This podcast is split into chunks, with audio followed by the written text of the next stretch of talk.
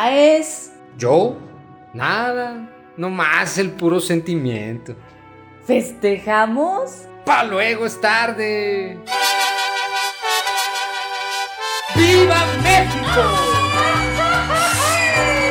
Festejemos nuestra independencia. Orgullo de ser mexicana.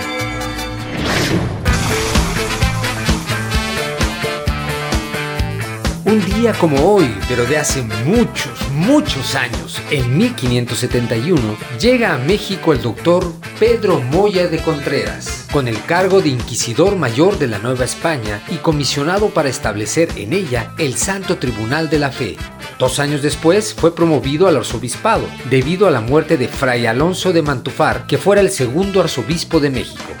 Con gran prudencia, pero a la vez con energía, Moya Contreras trató de remediar los abusos y proseguir la tarea ya iniciada por Zumárraga y Montufar. El 25 de septiembre de 1584 tomaría posesión con la triple investidura de Inquisidor Mayor, Arzobispo y Virrey de la Nueva España.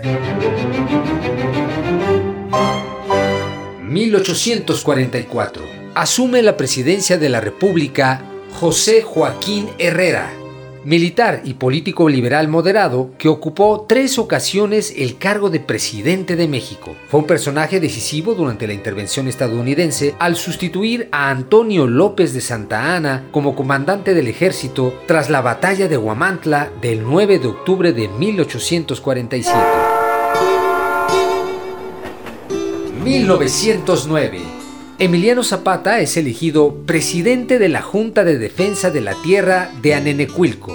A partir de entonces, Zapata se perfilaría como líder de los campesinos que ya luchaban por recuperar las tierras arrebatadas a su pueblo por los hacendados. En mayo de 1910, recuperará las tierras de Villa de Ayala y poco después participará en la lucha maderista.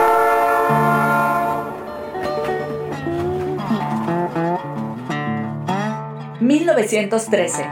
Nace en Estados Unidos el atleta afroamericano Jace Owens, que será ganador de cuatro medallas de oro en los Juegos Olímpicos de 1936 en Berlín.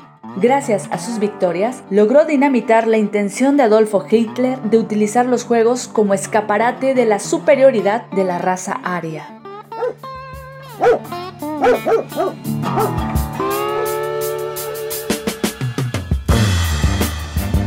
1944.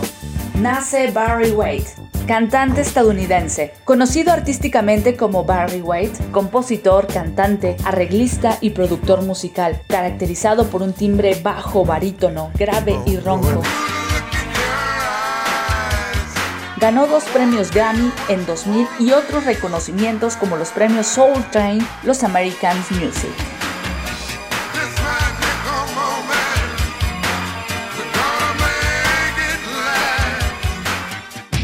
2008. La banda norteamericana Metallica lanza su nuevo disco Deep Magnetic. Es el primer disco del grupo en el que todos los miembros han contribuido en la composición de todas las canciones. Con este último disco se convierten en la primera banda que cinco de sus discos debutan en el número uno en la lista de los primeros 200 de Billboard. Tantos soldados para custodiar una pobre mujer pero yo, con mi sangre, les formaré un patrimonio a mis hijos. Josefa Ortiz de Domínguez. Pulsar.